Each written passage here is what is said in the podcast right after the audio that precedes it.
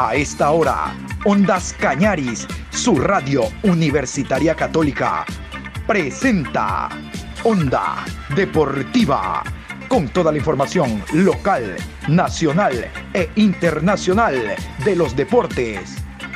Comenzamos.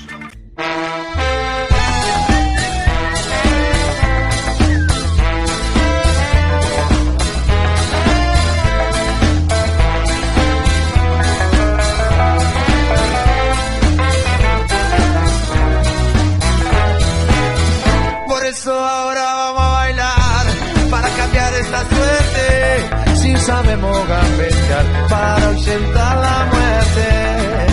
Vamos a bailar para cambiar esta suerte. Si sabemos gambetear para ausentar la muerte.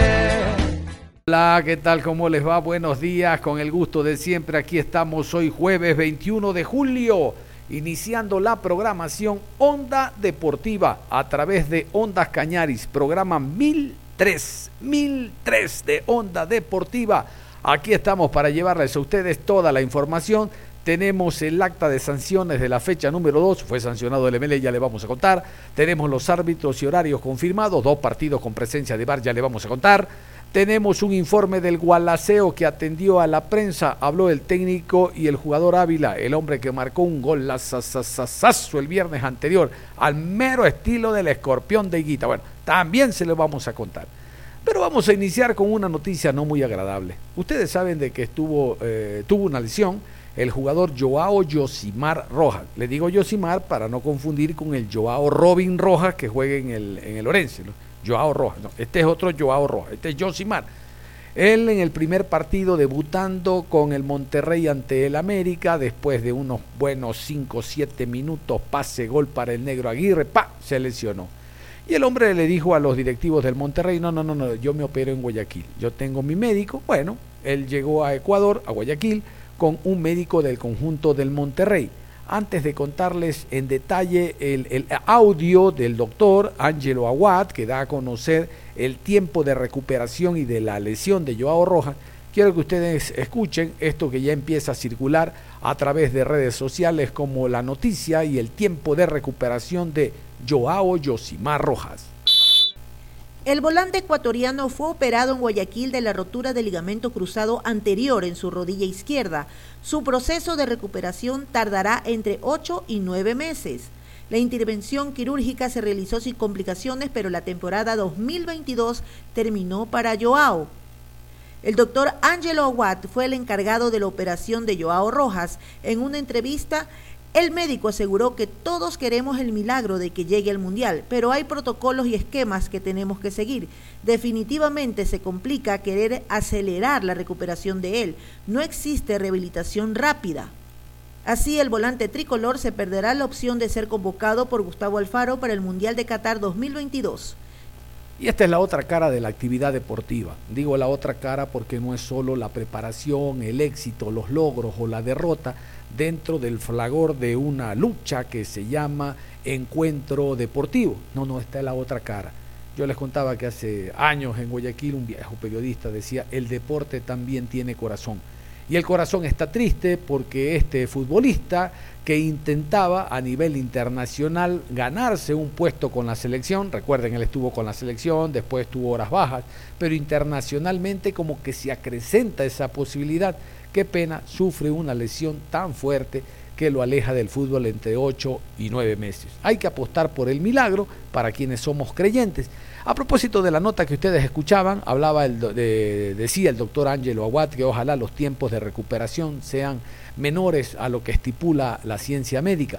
Vamos a escuchar casualmente al doctor Ángelo Aguat. Este médico ha operado a algunos deportistas, no solo futbolistas, deportistas en la ciudad de Guayaquil y goza de, una muy buena reputación. Incluso, reitero, estuvo el médico del Monterrey también en el momento que eh, se dio la cirugía. El doctor Angelo Aguad.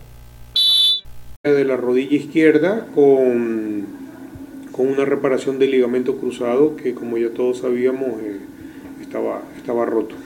Entonces se hizo la técnica que corresponde para que podamos reemplazar ese ligamento que estaba, que estaba lesionado. ¿Cuál será el tiempo eh, finalmente de recuperación que, tendrá Joao? Y obviamente esto responderá a la pregunta si llega o no llega para el Mundial. Eh, es una pregunta bastante difícil, todos queremos el milagro de que llegue al Mundial, pero hay protocolos y hay esquemas que nosotros tenemos que seguir y definitivamente se complica eh, querer acelerar la recuperación de él. No, no existe rehabilitación flash ni rehabilitación rápida.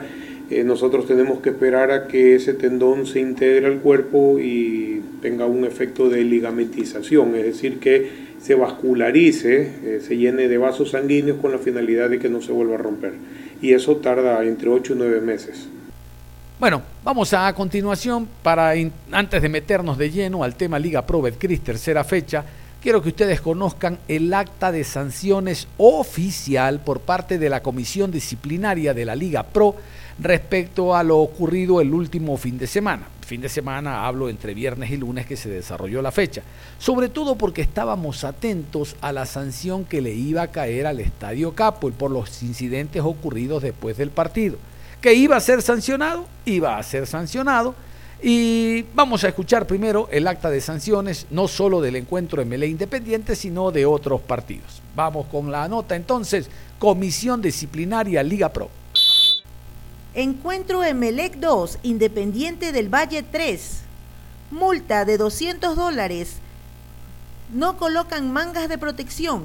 Encender bengalas. Multa de 2.400 dólares. Encender bombas de humo. 1.200 dólares. Lanzamiento de objetos al campo de juego sin impacto. Encender petardos finalizado el partido. 4.000 dólares. Ingreso de personas no autorizadas al campo. 400 dólares. Lanzamiento de objeto con impacto. Prohibición de jugar su siguiente partido como local en el estadio George Capwell para Emelec Independiente del Valle, suspensión un partido, retarda la reanudación del juego al ser sustituido. Jaime Ayoví. Suspensión dos partidos por juego brusco grave. Santiago Gabriel Zamora, por Universidad Católica. Multa de 600 dólares, reclamos indebidos. Miguel Rondelli, director técnico. En partido Liga de Quito 1, Deportivo Cuenca 1, suspensión una fecha, abandono del área técnica y reclamos indebidos. Luis Subeldía, DT Liga de Quito. No cumple con el número de escoltas, cinco escoltas de más. Multa 2.500 dólares para Liga de Quito. Cumbayá 1, Gualaceo 2. Suspensión un partido, doble amonestación. Pablo Cifuente. Multa de 400 dólares por reclamos indebidos. Carlos Calderón, DT de Cumbayá. Partido técnico universitario 0, Barcelona 2. Para Barcelona, suspensión de dos partidos por conducta violenta. Darío Aymar. Delfín 0, Auca 0. Suspensión de un partido, doble amonestación. Luis Miguel Cano por Aucas. Multa de 400 dólares por reclamos indebidos. Juan Esterilla, preparador de arqueros de Aucas. Suspensión dos partidos, juego brusco grave. Jonathan Betancourt de Delfín. Orense 1, Macará 1, suspensión un partido, doble amonestación, segundo Portocarrero de Orense. Suspensión dos partidos, juego brusco grave, Jefferson Arce, por Macará. Suspensión una fecha, abandono del área técnica y reclamos indebidos. Ángeles Paul Vélez Ordóñez, DT de Macará. Bueno, se ha ratificado lo que todos pensábamos, que el capo iba a ser sancionado, no se aplica el partido sin presencia de público. No, no, el estadio Capol no está habilitado para el próximo partido que Melec juegue como local. El próximo partido como local del Emelec, después de esta tercera fecha en la cuarta, será ante el Gualaceo. Por lo tanto, tendrá que buscar otro escenario deportivo. Entre usted y yo, Emelec la sacó barata. Yo calculaba que era entre 3 y 5. Pero se dan cuenta, el detonante para castigar al Emelec y que no juegue en su estadio ese lanzamiento con impacto.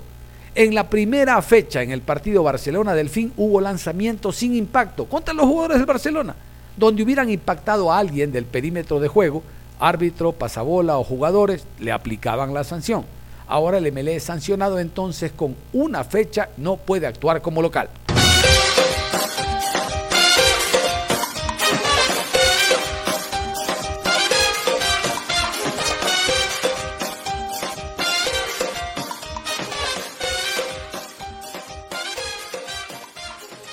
Vamos a meternos, sí señor, a la Liga Pro Betcris que se inicia mañana con el choque entre Gualaceo y Deportivo Cuenca. Vamos entonces con los árbitros y horarios confirmados. Yo les recuerdo, esta fecha tiene dos partidos de bar. El encuentro entre Sociedad Deportiva Aucas Independiente en el Gonzalo Pozo y el partido en el Monumental. Barcelona regresa en esta fecha al Monumental enfrentando a 9 de octubre. Vamos con los colegiados. Los silbantes, dicen en México. Aquí, ¿sabe cómo le decimos? Los soplapitos. Estos son los que estarán en la tercera fecha Liga Pro. Betcris. Viernes 22 de julio, en el estadio Jorge Andrade Cantos de la ciudad de Azogues, a las 19 horas, Gualaceo recibe al Deportivo Cuenca. Árbitro central, Gregorio Vera. Asistente 1, José Luis Quirós. Línea 2, Darío Monar. Sábado 23 de julio, 15 horas, Estadio 9 de Mayo de la ciudad de Machala, Orense versus Cumbayá. Juez central, Carlos Andrade. Asistente 1, Edwin Bravo. Asistente 2, Jorge Ponce. Cuarto árbitro, Marcelino Miño. 17 horas con 30, Estadio Gonzalo Pozo Ripalda de la ciudad de Quito, Aucas versus Independiente del Valle. Árbitro central, Alex Cajas. Línea 1, Byron Romero. Línea 2, Juan Aguiar. Cuarto árbitro, Anthony Díaz. En el bar, Carlos Orbe. Asistente de bar, Kevin Basmiño. Asesor, José Alvarado. 20 horas en la ciudad de Guayaquil, Estadio Cristian Benítez Betancur. Guayaquil City recibe a Emelec. Árbitro central, Jaime Sánchez. Línea 1, Cristian Lescano. Línea 2, Juan Cruz. Cuarto árbitro, Osvaldo Contreras. Domingo 24 de julio, 14 horas, Estadio Bellavista de Ambato. Muchurruna enfrenta a Técnico Universitario. Juez central, Mario Romero. Línea 1, Mauricio Lozada. Línea 2, Guido Cajamarca. Cuarto árbitro, Gerson Zambrano. 16 horas con 30 en la ciudad de Quito. Estadio Olímpico Atahualpa, Universidad Católica enfrenta a Liga de Quito. Árbitro central Luis Quirós. Línea 1, Denis Guerrero. Asistente 2, Ricardo Valdivieso. Cuarto árbitro, Diego Lara. 19 horas, Estadio Banco Pichincha en la ciudad de Guayaquil. Barcelona versus 9 de octubre. Árbitro central, Rodi Zambrano. Línea 1, Dani Ávila. Línea 2, David Bacasela. Cuarto árbitro, René Marín. En el bar, Jefferson Macías. Asistente de bar, Edison Vázquez. Asesor, Franklin Loor. Cierra la jornada lunes 25 de julio, 19 horas en la ciudad de Ambato. Estadio Bellavista. Macará recibe a Delfín. Árbitro central, Brian Loaiza. Asistente 1, Ricardo Baren. Asistente 2, Jonathan Monar. Cuarto árbitro, Leandro Angulo. Y antes de meternos al tema Gualaceo Deportivo Cuenca, recordar, ustedes ya lo saben, pero yo les recuerdo que Ondas Cañaris y todo su personal deportivo estarán en la transmisión desde el Jorge Andrade Cantos, desde las 19 horas con el choque Gualaceo Deportivo Cuenca. Gualaceo Deportivo Cuenca. Aquí está la promoción de este encuentro que realmente va a ser muy intenso por los antecedentes de los clubes. Inicio de la Liga Pro Betcris, en esta tercera fecha, desde el estadio Jorge Andrade Cantos, este viernes desde las 19 horas, jugarán Gualaceo Sporting Club. Amarillo con el verde, los colores del campeón, la afición grita coro, Gualaceo Sporting Club. Ante Deportivo Cuenca.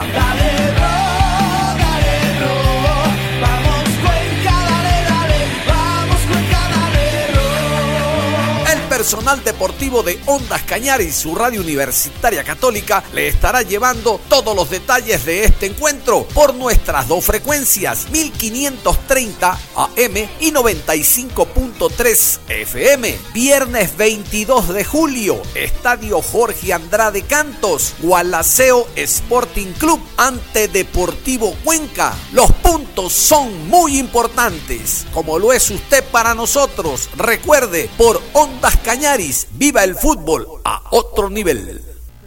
Les decía, nos metemos al Gualaceo, hubo atención a la prensa y vamos a escuchar a Diego Ávila, el ex Deportivo Cuenca.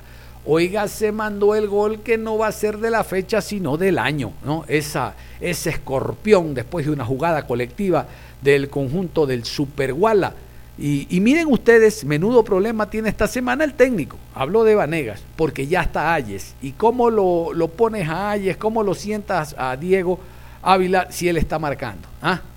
Tremendo problema. Yo lo dejo a Ávila, si sabe. Dos partidos que no juega Ayes, puede ser una de las primeras variantes, dependiendo el trámite del compromiso.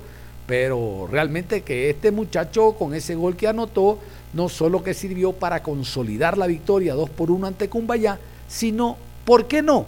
Ojalá que le dé toda la confianza que necesita el delantero marcando, ahora jugando en el Jorge Andrade ante el Deportivo Cuenca. Diego Ávila, delantero ecuatoriano a continuation. Se viene un partido importante para el equipo, eh, sabiendo de que nos jugamos, pienso yo, ya pensar no solo en, en, la parte de abajo, sino ya pensar en un torneo internacional. Creo que esa es la, la, mentalidad de cada uno de nosotros. Va a ser un espectáculo, pienso yo, porque eh, me imagino un estadio lleno, así que, que, esperamos poder estar siempre bien cada uno de nosotros para poder ganar el viernes. Luego sí del gol, por ahí eh, fue algo lindo, ¿no? Que, que, que, como decía, gustó a mucha gente y eso también ayuda como para uno. Eh, primero el gol para ganar confianza, luego gracias a Dios salió un lindo gol, así que ahora hay que trabajar para corregir lo, lo que fallé y, y que, se venga lo mejor el primer gol en la carrera definiendo de esta manera y cómo la decisión que, que tomó para definirlo así. Sí, es el, el, el primer gol así, eh, fue creo yo una... Eh, no lo vi, yo, yo cuando vi que, que, la pelota quedó un poquito atrás, pues solo decidí meter el taco, pero Dios gracias, entró la pelota y, y ganamos, que es lo importante. Eh, yo como manifestaba también antes, yo cuando hago el gol pienso que, pensé que le empujé porque me quedó justa, pero luego en el camerino sí algún compañero me mostró, me dijo, mira, sale como el gol del año. Y luego comenzando a ver dije, salió lindo el gol, pero como digo, gracias a Dios fue lo que quería yo hacer un gol. Por suerte se me dio al segundo partido que jugué y eso me ayuda bastante. Diego, ¿esa jugada usted la ha practicado siempre o la salió de manera fortuita? No, siempre uno practica para, para hacer goles de la manera que sea. Uno cuando por ahí se queda definiendo, eh, intenta practicar de toda manera. No, por suerte salió justo como uno quería. Eh, que entre la pelota y, y, gracias a Dios se dio. Ahora seguir trabajando para ganarse ese puesto, Diego. Sí, siempre, cada día uno tiene que trabajar eh, para poder estar siempre en lo que requiere el cuerpo técnico eh, eh, y poder marcar goles, ayudar en todo sentido, no solo en goles. Y, y, lo que más quiero es pues que el equipo esté bien, siempre pensado de esa manera para poder conseguir un torneo internacional. ¿Cómo palpita ahí el duelo del viernes ante el Cuenca? Usted pasó por ahí, nos decía que si hace un gol no lo va a celebrar. Sí, como, como manifestaba Cavivi, un partido bastante lindo, un lindo espectáculo con mucha gente, como le digo, y obviamente no, porque es un club del cual yo, yo siempre he querido y he jugado ahí, lo disfruté y, y espero pues poder convertir de bienes para el bien del equipo de Gualaceo. ¿Su objetivo siempre es estar arriba en el centro del área o partiendo desde, desde atrás? ¿Cómo se siente mejor? No, yo me siento bien igual en las dos partes. Claro que teniendo jugadores muy, muy desequilibrantes como nosotros tenemos en los lados, pues eh, siempre es mejor estar de 9-9. Pero luego también, como hay un dicho que dice, es mejor llegar que estar, así que también de por atrás del delantero, puedo, del 9 de, la, de, media punta, puedo llegar y, y, me siento cómodo en los dos lugares. Diego, de, de ser titular, eh, Deportivo Cuenca, Cuenca cuenta con defensas de muy buena estatura en el tema del fútbol aéreo, pero seguramente que usted sabe por dónde se puede hacer daño. Sí, claro, sobre todo el equipo antes que yo por ahí bueno, a mí me gusta jugar mucho por abajo, pero, pero la idea es poder estar siempre, como le digo, a la par y, eh, intentar, pues, eh, sobre todo en el área, estar fino para poder marcar goles. No, yo creo que cada uno siempre quiere lo mejor primero en lo personal, si se da, pues, con la bendición de Dios que se dé y si no, pues como le digo, yo estoy más contento por haber hecho el primer gol en Gualaceo, por haber por intentar abrir mi camino. Tengo en mi mente y, con la convicción de que puedo hacer muchos goles y también para ver un buen futuro para mi familia. Diego, ¿cómo hacerle daño a Liga de Quito? Supongo que observaron el partido, eh, perdón, a Deportivo Cuenca, eh, observaron el partido ante Liga de Quito. No, eh, yo creo que vengo jugando de la misma manera que, en Comaya fue un grandísimo primer tiempo donde eh, comenzamos desde un comienzo en la parte de arriba presionando, por eso el gol al minuto, a los segundos. Eh, ellos hicieron un grandísimo partido, sobre todo el segundo tiempo también en, en Quito, así que mm, nuestra idea va a ser la misma. Eh, por ahí pensamos en, atacar, en ser ofensivos y siempre ser inteligentes en la parte de atrás. ojalá y todo salga bien para ganar. Leonardo Vanegas, técnico ecuatoriano. Los ecuatorianos somos capaces para todo y lo demuestra Vanegas, el técnico nacional que habla de lo que fue el partido pasado, de la preparación para enfrentar al Deportivo Cuenca, de las posibles variantes que eh, pueden existir en el compromiso y ojalá reciba todo el apoyo, que el Jorge Andrade Cantos quede chiquititito y que todo el aficionado amante del fútbol asista al Jorge Andrade Cantos este viernes después de las 19. Nosotros en Ondas Cañaris vamos a hacer también lo, lo apropiado para que ustedes vayan al estadio. Recuerden, vamos a obsequiar entradas. Mañana a esta hora les vamos a dar los nombres de las personas que se inscriben, inscriben al número telefónico que les voy a dar para luego a través de un sorteo obsequiar las entradas. El número es 098-1310-681. 098-1310-681. Recuerde 098-1310-681. Usted escribe su nombre, dos apellidos y ya está registrado para mañana a esta hora en la programación de viernes 22 obsequiar las entradas para que en la noche vaya soplado al estadio. Leonardo Vanegas, DT del Gualaceo, a continuación.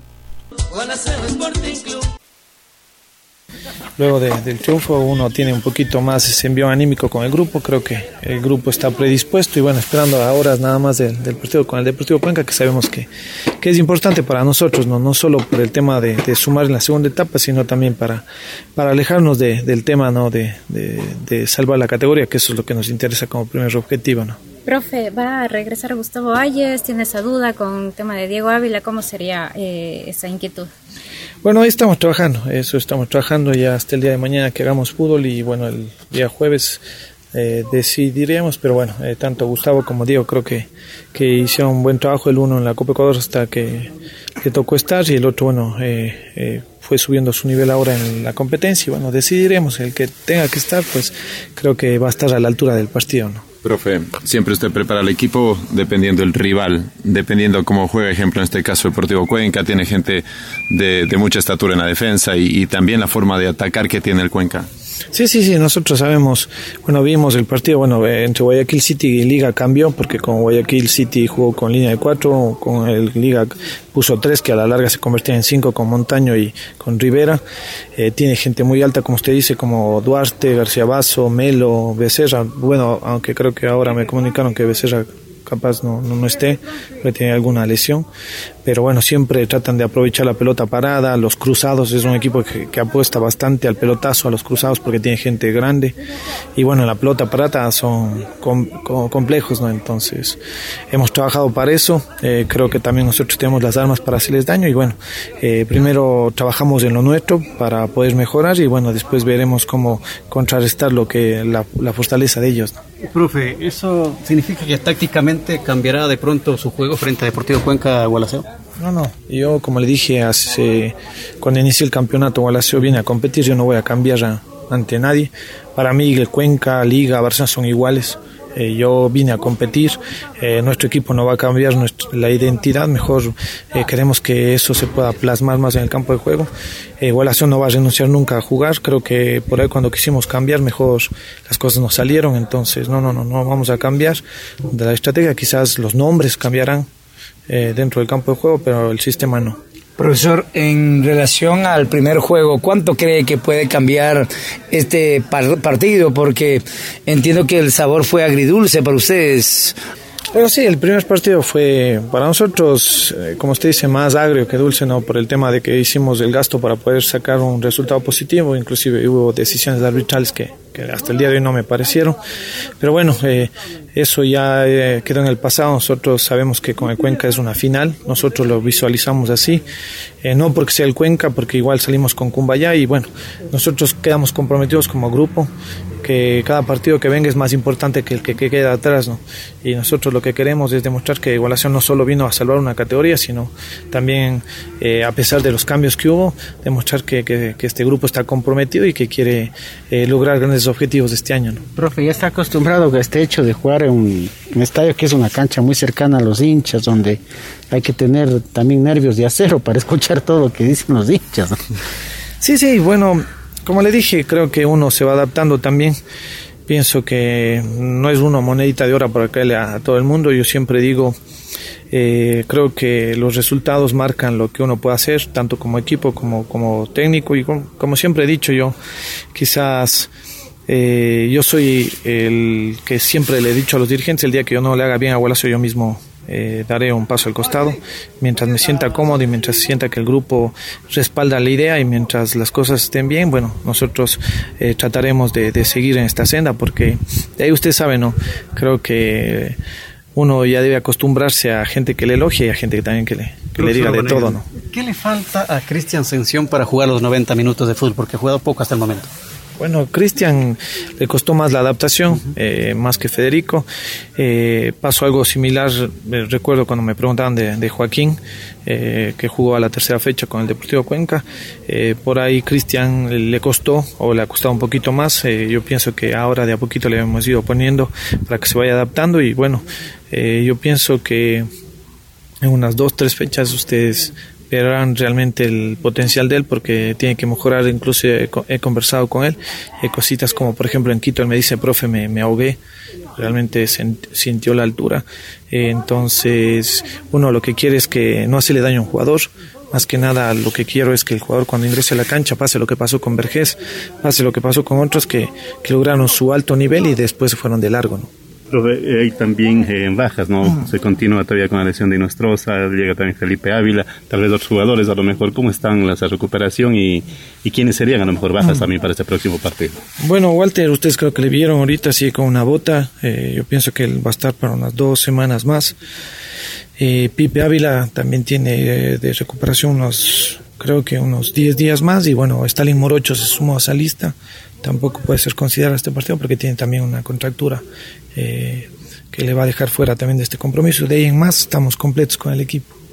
¿Cómo nota el ambiente previo a este partido importante? Bueno, pienso que para todos es un partido especial. Primero porque son dos equipos de la SUEI que se están enfrentando. Después creo que quedó, como usted dijo, una una espinita en el partido, eh, en el primero, ¿no? Que, por ahí nosotros no merecimos perder. Y bueno, creo que para mí es especial, para la gente de acá, hay mucha gente que, que estuvo en el Deportivo Cuenca, quizás que, que trabajó, que tiene ahí, entonces siempre va a ser especial enfrentarse. Eh, por ahí nosotros vemos que la gente eh, está por ahí con mucho entusiasmo queriendo llegar a ese partido y esperamos nosotros que, que, tanto Cuenca como el Gualacio estén a la altura de ese partido y podamos dar un lindo espectáculo. Y esperemos por, por el bien de nosotros, del trabajo que hemos hecho, que nosotros seamos los que saquemos los tres puntos. soy un emisario de la afición deportiva. ¿Qué pasa con Andrés Ulloa? Porque no está llamado ni convocado en los partidos. Bueno, ahí es un tema que nosotros hemos conversado. Te pregunto acá. directamente porque es el técnico. Sí, sí. Eh, el tema es, eh, y para no hacerlo más largo, se convoca al que está mejor. Entonces, por ahí lastimosamente le tocó eh, un puesto en donde tenemos jugadores que, que por ahí están en en mejor nivel. Eh, yo digo, algún rato le llegará. Eh, a veces, cuando uno menos lo espera, llega la oportunidad, como pasó con Telmo Eras.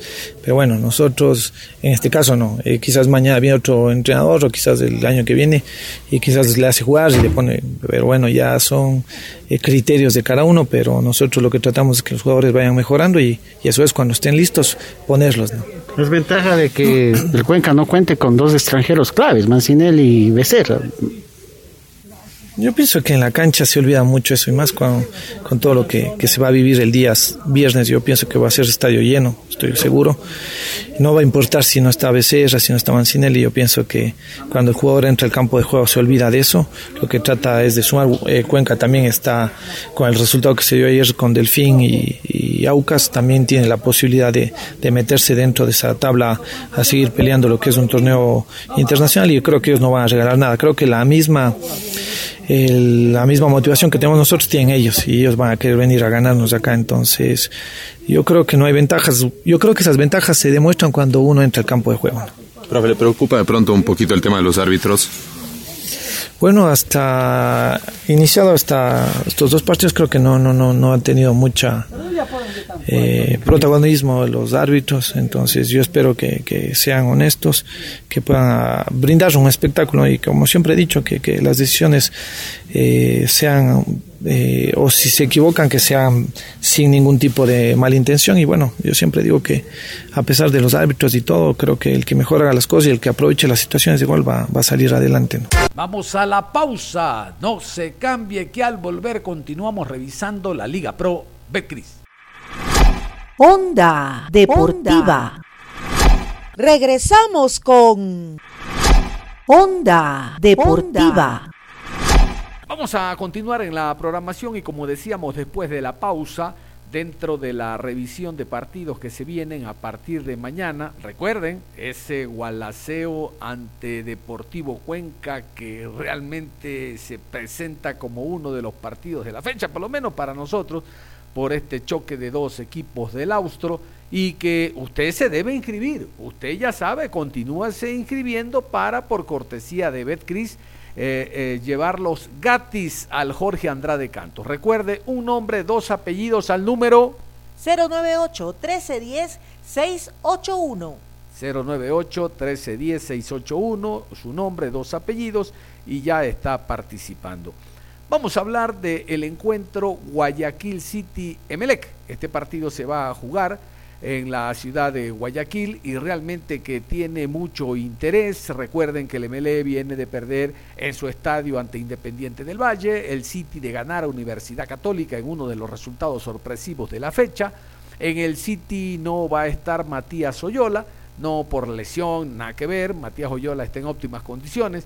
El tema es que fue expulsado en el último partido de la etapa anterior, tres fechas, ya la cumple en esta así que no va a estar Matías Oyola. El MLE, por su parte, como ustedes saben, inscribió al jugador eh, García, el demonio García, al cual vamos a escuchar más adelante, pero tiene algunas propuestas el técnico Rescalvo porque desea y debe ganar el partido. Tarira, Sebastián, defensa que fue ascendido, estará dentro de seguro los escogidos, no creo como titular, pero sí de los llamados por parte del técnico Rescalvo.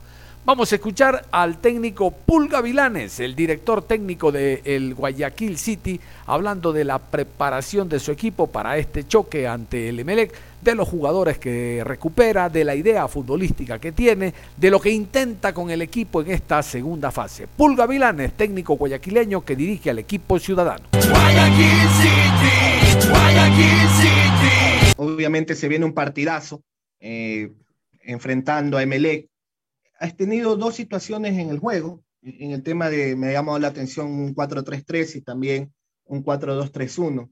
Y el tema de los duelos sobre los laterales, ¿cómo, ¿cómo lo ve con un Picante Muñoz ya consolidado, también con un Renato César? Y si considera usted que la línea eh, más débil que tiene Melé es el bloque defensivo, que hoy ha estado criticado, ¿cómo se imagina el partido ante Melé? Buen día, profe, y éxitos. Sí, usted ha dicho las cosas claves. Eh, de, del, del, estilo de Melec, ¿no? Es un equipo que es muy fuerte por las bandas, eh, la, la, mayoría lo saben, pero igual te superan muchas veces por, por ese lugar, por la, por la calidad de jugadores que tienen, pero sobre todo por el tiempo de trabajo que tienen juntos, ¿no? Y, y bueno, ellos, ese es fuerte, tienen un delantero muy grande como Cabeza, o Quiroga, el que juegue, o los dos, así que, bueno, tratando de ver en esta semana cómo ¿Cómo lo podemos contrarrestar? Que bueno, lo hicimos en el Capwell, por lo menos en el segundo tiempo, lo hicimos en el año anterior. Eh, tratar el año, el, este año en el campo lo hicimos teniendo un poco la pelota eh, y eso hicieron que no nos hicieran tan, tanto daño en teoría, perdón, en, en especial en el segundo tiempo, ¿no? Pero, pero bueno, un equipo complicado y nosotros también, nosotros por las bandas también somos fuertes, así que va a ser un lindo duelo. Tenemos por la derecha a Cleviño, a Renato, por la izquierda tenemos a, a, Muñoz y a, y a Arias, pero, pero bueno, y también lo de, lo de la defensa, no, yo creo que, que, que, es fuerte en todas sus líneas, ¿no? Seguramente ustedes lo, los, los, más entendidos que los ven todos los días y que los siguen eh, todas las semanas y todos los, los, entrenamientos y lo analizan más que quizás nosotros que lo analizamos para los partidos que jugamos a fondo, eh, lo ven mejor, ¿no? Pero bueno, Guevara el año pasado fue un, gran zaguero en nuestro torneo, puede, puede ser las críticas de ustedes fundamentadas o no, eso, eso no, no es algo que me incumba, pero, pero no me alejo de que Guevara del año pasado fue uno de los mejores, uno de los mejores zagueros del torneo, al menos en la liga es un zaguero que, que te resuelve y eh, el otro Mejía también, y si está Leguizamón de la misma forma, así que yo no, no los veo como que sea un bloque débil, pero, pero sin duda que nosotros vamos a tratar con nuestras armas de poderlo superar. Un partido que ganó 2 por 0 en tu Universidad Católica, sin embargo, siempre uno busca ser mejor para el próximo encuentro. ¿Cuál es el análisis del partido, tanto en el nivel individual, colectivo, y cuáles son esos puntos bajos que está trabajando para mejorar y hacer un gran partido contra Melec? Sí, nosotros creo que, que tenemos que mejorar en muchas cosas, ¿no? Nosotros, eh, lo bueno fue que en este partido logramos obtener el en el arco, eso es positivo, todo, muchas, muchas de las cosas también por por, por el buen rendimiento que, que, ha tenido Gonzalo, ¿no? Y, y, bueno, la defensa también, también eh, se ha comportado de buena forma, me parece.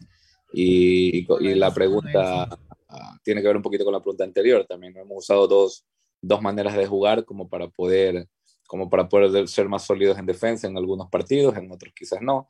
Hemos usado tres volantes centrales, porque tenemos muchos volantes centrales. Hoy contratados en el equipo tenemos ocho volantes centrales, así que si tenemos si tenemos muchos hay que usarlos.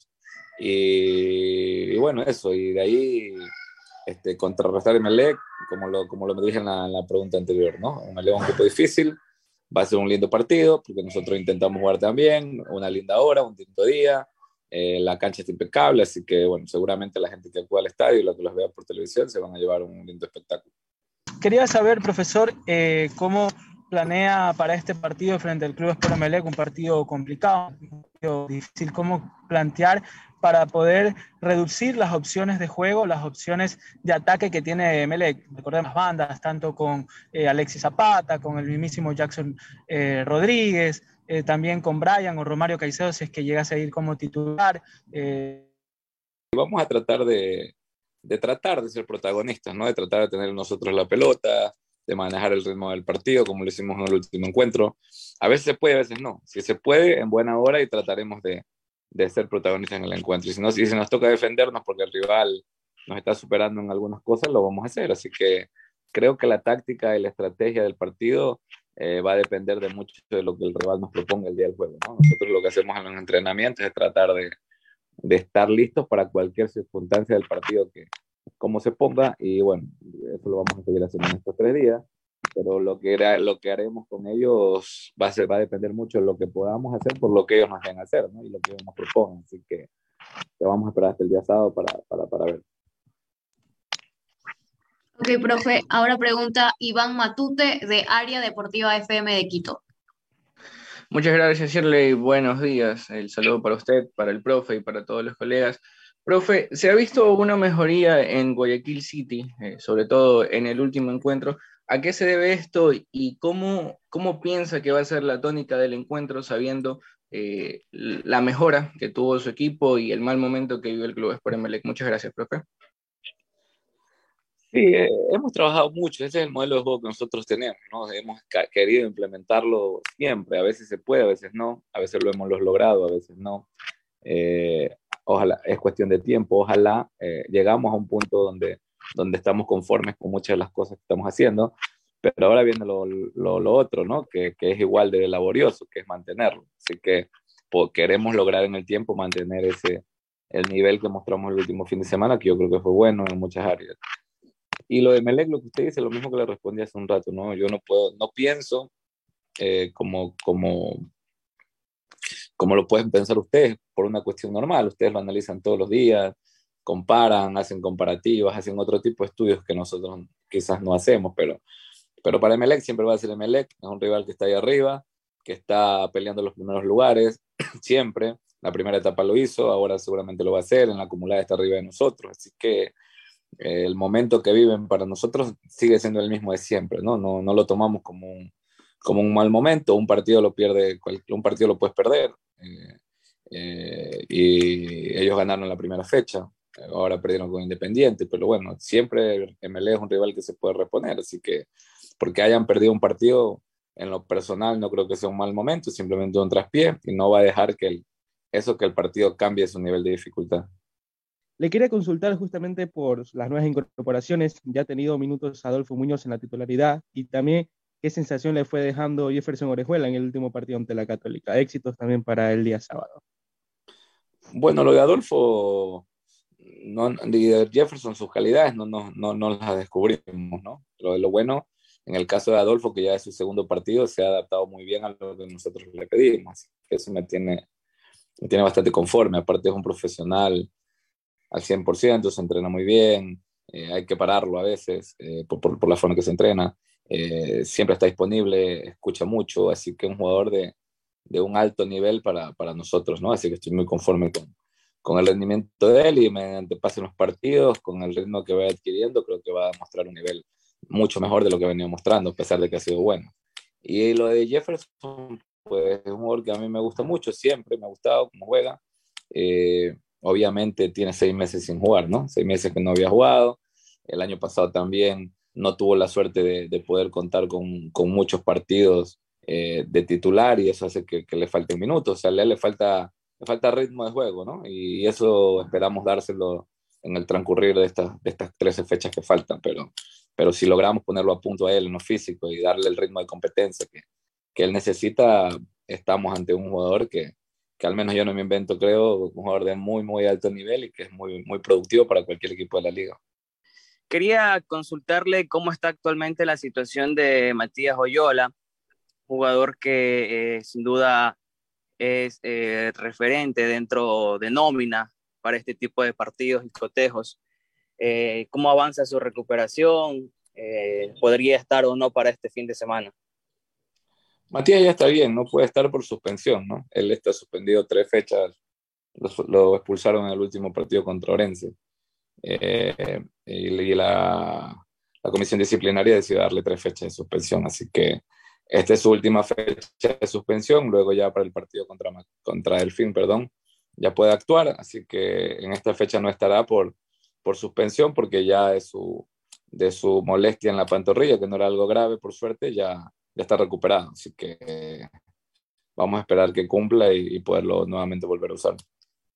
Usted ha hablado un poco del trabajo que se hace de la mano del técnico. ¿Cómo usted ha hecho esta primera etapa? ¿Qué análisis le dejó y lo que van estos dos primeros partidos? Aún más la victoria contundente que se dejó este último fin de semana. Y en cuanto a jugadores, ¿usted me había pedido algún jugador más, además de los que llegaron, o con eso usted estaba conforme de plantilla? Sí, lo, lo respondo de atrás para adelante. Nosotros se van a sumar dos jugadores más en estos días, que los inscribimos el, el, último día de, del mercado de pases, un lateral izquierdo y un, y un zaguero zurdo, que se van a, a sumar acá, chicos jóvenes, nacionales, eh, que van a estar con nosotros a partir de, de, hoy o mañana. Estoy esperando que el club los anuncie, así que por respeto al club no, no le doy los nombres, pero, pero son chicos jóvenes que, que, que yo los he visto hace mucho y bueno, los quiero sumar como, como siempre Guayaquil City suma esos proyectos para futuro. Así que en estas próximas horas seguramente ya, ya sabrán quiénes son. Y con respecto a la, a, la, a la, evaluación de lo que hicimos, yo creo que la primera etapa eh, tiene varias lecturas, ¿no? Y es, es, buena o mala dependiendo de dónde usted lo mire. Yo creo que el año pasado hicimos 10 puntos en la primera etapa, esta hicimos 18. Yo creo que es, es buena. Si lo ve por ahí, yo creo que eh, ganamos puntos en lugares donde, donde quizás nadie pensamos que íbamos a sumar. Hicimos puntos en el Capuel, hicimos puntos contra Católica en Quito, hicimos puntos contra Independiente en Quito. Eh, si usted lo ve por ahí, creo que eh, le ganamos aquí 4-0 a es un equipo fuerte. Creo que si lo vemos por ahí, también es positiva. Si tuvimos tres jugadores nuestros en la, en la, en la alineación ideal de la liga, eh, que son Cleviño, Valle y, y me parece que Humanante estaba en el equipo suplente de, los, de, la, de la liga, de la alineación ideal. Si la vemos por ahí, creo que es positiva, ¿no? Entonces hay muchas cosas positivas. Lo negativo puede ser que, creo que pudimos sumar más puntos y que no lo sumamos por, por nosotros mismos, ¿no? No, ¿no? El equipo perdimos contra, en casa contra técnico universitario, eso fue negativo. Creo que fue el único partido que ganó en la primera etapa. Y perdimos puntos acá de local contra Delfín, en un partido donde ellos perdieron un hombre al inicio del segundo tiempo, que creo que lo íbamos a haber ganado. Así que creo que ahí perdimos cinco puntos, que, que sumando 23 la etapa hubiese sido fantástica, pero, pero bueno, depende por dónde lo mire, en todas las aristas que yo le he dado, creo que, que, usted podría sacar su conclusión si la etapa fue buena o fue mala.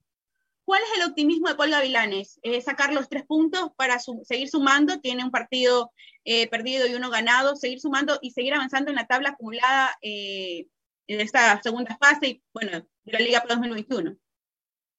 Yo soy optimista, ¿no? Soy el entrenador, así que, que siempre nosotros estamos convencidos de que vamos a ganar, ¿no? Y luego, obviamente, el partido te, te da otros matices que, que, los tienes que resolver en el momento y que tú y eso depende mucho si el partido se puede ganar o, o, no se puede ganar. Así que el optimismo es alto, como te dije, estamos en nuestra cancha, estamos en, en, en un momento de nuestros jugadores bastante bueno, creo que Miguel Parralas anda muy bien, creo que Montaño anda muy bien, Valle anda muy bien, Humanante anda muy bien, Snyder Cabezas anda muy bien, y así le puedo seguir nombrando jugadores, ¿no? Entonces, eh, estamos en un buen momento nuestro, eh, la comprensión del juego está bastante bien, eh, venimos con, con, una victoria importante y eso suma en el, en, lo, en el positivismo nuestro. Así que, que, nosotros estamos optimistas que en nuestra casa podemos sacar los tres puntos. Luego vamos a ver lo que, lo que el rival nos propone, porque también juega, también seguramente son optimistas, también quien tienen la obligación de ganar. Así que, como lo dije en el inicio, ¿no? yo creo que, que, que la gente que, es, que, que vaya, pues son las fiestas de Guayaquil, hay mucha gente en el parque la gente que vaya al, al, estadio Chucho Benítez el día sábado, por el estilo que tienen los dos equipos, se va a llevar un muy buen espectáculo y bueno, espero que, que Guayaquil City sea, sea el vencedor y nos podamos llevar los tres puntos. ¿Cómo está su optimismo para este partido, tomando en cuenta, como bien mencionaban, son las fiestas de Guayaquil y también están de aniversario el club? ¿Cómo está ese ánimo y cómo están los, los jugadores para participar el día, el día del cotejo? Un fuerte abrazo, suerte. ¿Cómo le va? Este, como lo dije hace un rato, ¿no? Muy optimistas, eh, con mucha confianza y seguridad de lo que nosotros sabemos hacer, de en el momento que estamos, de los objetivos que queremos. Eh, estamos muy seguros de lo que queremos y eso, eso siempre ayuda para bien, pero sabemos que al rival que enfrentamos y, y, que nos viene a proponer un partido, un partido que tiene que ser muy trabajado. Así que, que, bueno, como lo dije también hace un rato, seguramente el va a ganar, va a ser el espectador que, que se va a dar cita en el estadio, que esperamos que sea mucha gente y los que y también los que los que lo vean por televisión, así que es un lindo partido, en un lindo estadio, una linda cancha, el clima está lindo, así que bueno, se va a ver un buen espectáculo el día sábado en el Chucho Benítez. Le, le, hicieron esta pregunta, profe. Eh, usted ha visto que, que Meleg últimamente la parte defensiva es un poquito mala, ¿no? Le han llegado mucho, le han hecho muchos goles eh, de pronto ustedes piensan con el, la ofensiva que ustedes tienen, pues no, eh, presionar desde arriba para obligar a Emelec que cometas este, estos errores, profe, ustedes lo han planteado. Es que sí, sí me lo preguntaron y le, le respondo igual, ¿no? Con, con, gusto igual. Este, nosotros no lo analizamos de esa forma, porque porque ustedes lo analizan y está bien desde otro punto de vista, desde otra óptica que es correcta, bajo su norma, ¿no? Eh, ustedes lo ven todos los días, lo ven entrenar, los comparan con, con, con defensas anteriores, eh, eso, nosotros lo vemos desde otro punto de vista, desde la estadística, desde el conocimiento del jugador, eh, y, y, lo, que, lo, lo, que mencionaban antes, Eddie Guevara es un jugador que el año pasado, que para cualquier equipo de la liga es un jugador top, y un jugador que cualquier equipo lo quisiera tener. Eh, lastimosamente, para ustedes en MLE quizás no, no ha sido lo que esperaban, pero, pero el año pasado en técnico universitario fue uno de los mejores jugadores de la liga y en su puesto es uno de los jugadores donde las, tiene las calificaciones más altas en duelos defensivos ganados, en, en un montón de aspectos que, que, él es bueno. Así que yo creo que es un, un gran defensor y, nadie, y Mejía y Leguizamón de la misma forma. Así que, que quizás, como le dije, ¿no? ustedes lo analizan desde otro lugar. Para nosotros sigue siendo una defensa fuerte, MLE es un equipo fuerte, eh, MLE es un equipo que, que nos va, que seguramente va a proponer un partido, un partido difícil para nosotros, pero nosotros, más que enfocados en lo que el rival puede hacer o, o, o en sus, o en sus, entre comillas, falencias, eh, estamos muy enfocados en lo que creo que nosotros podemos hacer bien, ¿no? Y muy preocupados de, en el día a día de, de estar listos para cualquier, para cualquier cosa que nos proponga el rival. Esperamos tener la sabiduría para acertar las decisiones que tomemos y, y con nuestro planteamiento y nuestro juego poder superar MLE en nuestro estadio, que es nuestro objetivo. Usted en la primera fecha arrancó jugando con Gabriel Márquez en la primera línea de volantes, luego en esta segunda fecha ante Católica aparece Kevin Zambonino. ¿Qué sensaciones le deja a estos dos jugadores al momento de recuperar eh, la pelota en esa primera línea de volantes y cuál se ajusta para este partido para Emelec para intentar bloquear las líneas de pase de ofensiva del cuadro millonario? Un abrazo y que tenga éxito, profesor. Muchas gracias. Sí, son dos jugadores de dos características diferentes, ¿no? Nosotros en el primer partido este, sabíamos que ellos iban a jugar con, con Becerra, su delantero, que es muy alto, muy bueno en el juego aéreo y, su, y tiene una estadística bastante alta en aciertos de goles de cabeza. Así que nos decidimos por la, por, por la, por la fortaleza defensiva que tiene Gabriel para poder ayudar a los defensores, ¿no? Había que, que marcarlo entre dos a, a ese jugador que le mencioné, era la única forma de poder de poderlo superar y creo que lo logramos en ese aspecto. Él no marcó, no tuvo chances de marcarlo, el gol vino por otras circunstancias que, la verdad es que no la, eh, fue mérito de ellos. Entonces, ese fue el tema de, Gabriel. En el Chucho queríamos tener un poco más de juego, más de fluidez, que es el fuerte de San Bonino, ¿no? El sacar la pelota limpia, que las salidas sean más limpias y, y lo logramos. Así que hoy estamos miércoles, eh, vamos a decir en el transcurso de estos días qué es lo que, qué, qué es lo que queremos priorizar, ¿no? Si, si, la fortaleza defensiva que tiene Gabriel o la fluidez de, de, pases que tiene Kevin. Así que tenemos tres días por suerte de, de entrenamiento y, y, lo vamos a decir ya cuando estemos cerca del partido.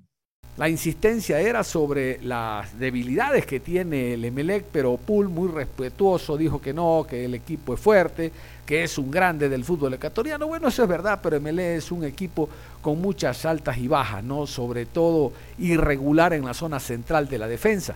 Guevara no es el... Vean, si los jugadores no son los mismos de un partido a otro, imagínense de una temporada a otro. Guevara no es el mismo de técnico. Mejía, ahí hay una de cal, 10 de arena. Y Leguizamón no, Leguizamón no es garantía de nada. Yo creo que debería recargar el juego por el carril central de Guayaquil City y sacar provecho de las falencias que tiene esa defensa. Bueno, a propósito del Emelec, Diego García, el demonio, jugador uruguayo, extremo por izquierda y enganche, aunque más por izquierda es donde llega con su presentación, habló en la práctica del club Sport Emelec y dijo lo siguiente, el demonio García. Eh, vas pidiendo obviamente llegar acá al equipo, eh, saber obviamente la obligación de querer ganar esta segunda etapa. Sí, ni que hablar, soy consciente al, al equipo que vine, sé lo, lo, lo, que es vestir esta camiseta, eh, sé lo que significa, así que bueno, obviamente daré el máximo y como te dije, eh, adaptándome y conociendo a mis compañeros. ¿Qué es una responsabilidad para ti en lo personal de estar en un país competitivo en lo futbolístico y por qué no estar en, en un equipo grande como Emelec? ¿Cómo tomas esta oportunidad? Sí, bueno, feliz, como dije, contento por, por poder llegar a, a Emelec, si bien vengo de un fútbol que, que es muy complicado, muy dinámico, eh, muy difícil, eh, pero bueno, obviamente este no deja de ser un, un, fútbol también así, hay muchos rivales que juegan muy bien, que tratan muy bien la pelota, lo quedó demostrado el, domingo con, contra Independiente, eh, pero bueno, como dije, sí consciente al sea el equipo que vine, eh, sé que merece y juega todo para ganar, así que bueno, intentaremos el máximo. Diego, desde la parte física llegas eh, jugando con Patronato, ¿cómo te sientes en la actualidad? Bien, bien, muy bien. Venía ya con el torneo iniciado en Argentina, ya íbamos 5 o 6 fechas, más Copa Argentina, así que, que bueno, en lo, en lo, físico muy bien. Dentro de tu posición en el campo de juego, y para que la gente de Melec te conozca, ¿dónde te desenvuelves mejor? ¿Por extremo, jugando como media punta? Eh, sí, me siento por ahí un poquito más cómodo por izquierda. Eh, extremo interno por izquierda, pero bueno, obviamente donde me toque estar voy a sumar. Diego, ¿listo para debutar este fin de semana? Eh, sí, esperemos, esperemos que así sea. Estamos a la suerte. ¿Ya está su eh, transfer acá? eh, ¿Ya está inscrito? ¿Ya está habilitado? Eh, no me han dicho nada todavía, pero bueno, me parece que, que si, no, si no ha estado, me parece que en las próximas horas pienso que va a estar. ¿Cómo, ha- cómo ha visto a sus compañeros? Bien, ya lo conocía, me tocó jugar acá eh, con Talleres eh, de Córdoba, la Sudamericana, así que, que bueno, ya lo conocía. ¿Qué es lo primero que le ha pedido el profesor Rescalvo? No, no hemos tenido también eh, una conversación. Llegué justo, entrené el sábado cuando ellos ya estaban preparando el partido con Independiente, después entrené el domingo que ellos estaban concentrando eh, y bueno, tuvimos la posibilidad de charlar solamente un poquito. Diego, con todo respeto, eh, por todo lo que se dice, ¿cómo te sientes tú también? No, muy bien, muy bien. Yo la verdad que estoy bien, acompañado de mi familia, de mis amigos, que es la, la verdadera gente que, que- que me conoce y, saben lo que soy y eso es lo único que por ahí que, me importa. Después el que dirán los demás, obviamente es criterio de los demás, de, cada uno tiene su forma de pensar y de opinar lo que sea, pero bueno, yo con los pies sobre la tierra sé lo que soy, sé lo que pasó ese día, sé lo que hice y eso es lo que me mantiene tranquilo. Usted tiene buenas estadísticas dentro del campo de juego y sobre todo un cambio de ritmo interesante, lo que necesita el MLE. Sí, bueno, por ahí eh, yo no me doy cuenta eh, de las estadísticas, no soy mucho de mirar eso, pero bueno, como dije, intento dar lo mejor siempre. Listo. Diego, gracias. Con la revisión de este partido cerramos la programación deportiva a esta hora de la mañana. Yo los invito el día de hoy, después de las 13.30, a seguir revisando lo que serán los choques, los encuentros, los enfrentamientos por esta tercera fecha, segunda fase de la Liga Pro Betcris. Nada más, un abrazo. Continúen en sintonía de Ondas Cañaris.